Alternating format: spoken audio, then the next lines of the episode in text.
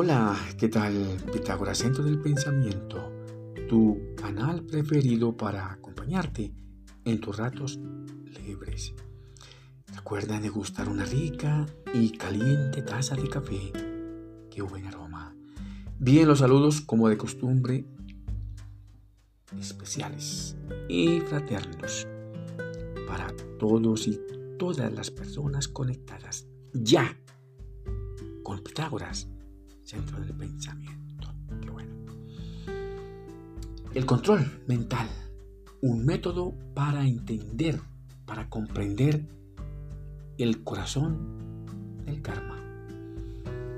Dicen los que saben que todo comienza en la mente, pues se dice con suma prudencia que la mente consciente construye imágenes, es decir, tiene la facultad de crear imágenes a través del poderoso cerebro, que igual él tiene poder para transformar las imágenes en símbolos, en palabras, en lenguaje y luego manifestarlas en sentimientos para comunicarlas en viva voz. Un lenguaje cargado de sentimientos desagradables generan un karma desagradable.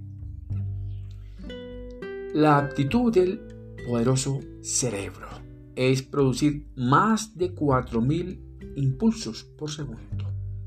Además, procesar imágenes es su característica facultativa. Las palabras y el lenguaje programan y condicionan a la mente consciente, modelando el lenguaje para cada día.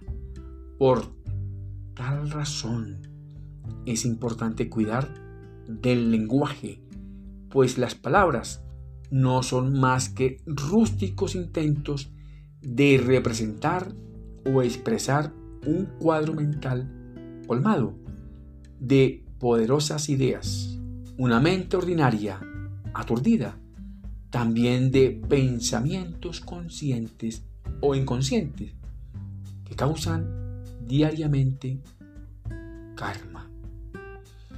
Ahora bien, según la literatura esotérica y práctica, las ideas son informaciones que emanan de los registros de la memoria akáshica, o sea, del universo a nuestras mentes conscientes. Precisamente son recibidas por el poderoso cerebro para poder generar pensamientos. La imagen mental se construye con la información guardada en la memoria allá en la mente subconsciente. Y también con aquella información recopilada por nosotros mismos en nuestro entorno o en nuestro medio. En muchos de los casos, algo muy complejo para explicar sobre una idea, un pensamiento y una imagen y poderlos, con gran sentido lógico, concatenar para una explicación fácil y sencilla pues tenemos conciencia de una pequeña parte de nuestro contenido mental. Por ejemplo, la palabra círculo evoca en la memoria ordinaria de quien la escucha una figura geométrica cuya definición o desarrollo verbal requiere otras palabras para expresar el contenido total de la idea del círculo. Por lo tanto, quien nunca haya visto un círculo jamás podrá desarrollar la imagen a través de un símbolo y menos expresar ese contexto sobre un círculo. Total, pensamos en imágenes y también en símbolos. Trabajosa e imperfectamente los expresamos en palabras. Recuerda que la mente no piensa con palabras. Tenemos contenidos mentales valiosos y creativos para solucionar los problemas. y evitar acciones y reacciones innecesarias, pues ello genera más que karma al dueño de aquel lenguaje desasertivo. Cuando la mente consciente se comunica con naturalidad, con seguridad y confianza con otra mente consciente, la expresión es perfecta y trasciende las mejores palabras a través de un lenguaje asertivo, armonioso, afirmativo y también lógico.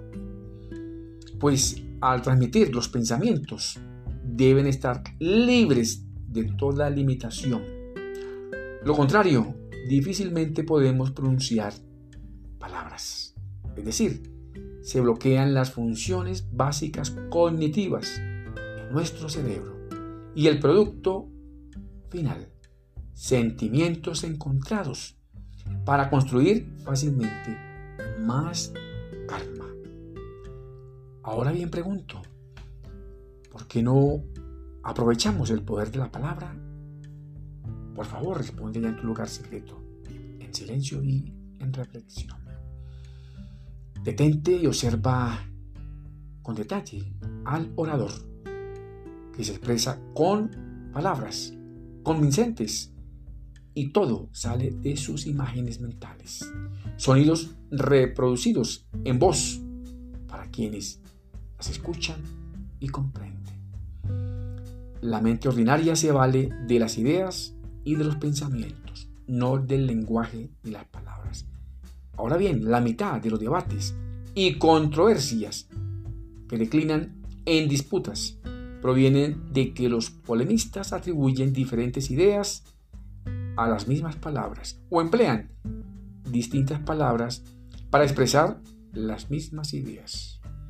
Una forma de pensamiento consciente o inconsciente es una imagen mental que se transforma bioquímicamente en emociones y así genera energías proactivas o reactivas que empujan al ego a reaccionar y a causar karma.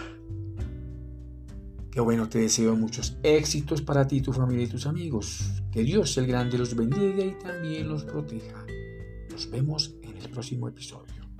Y gracias por escuchar.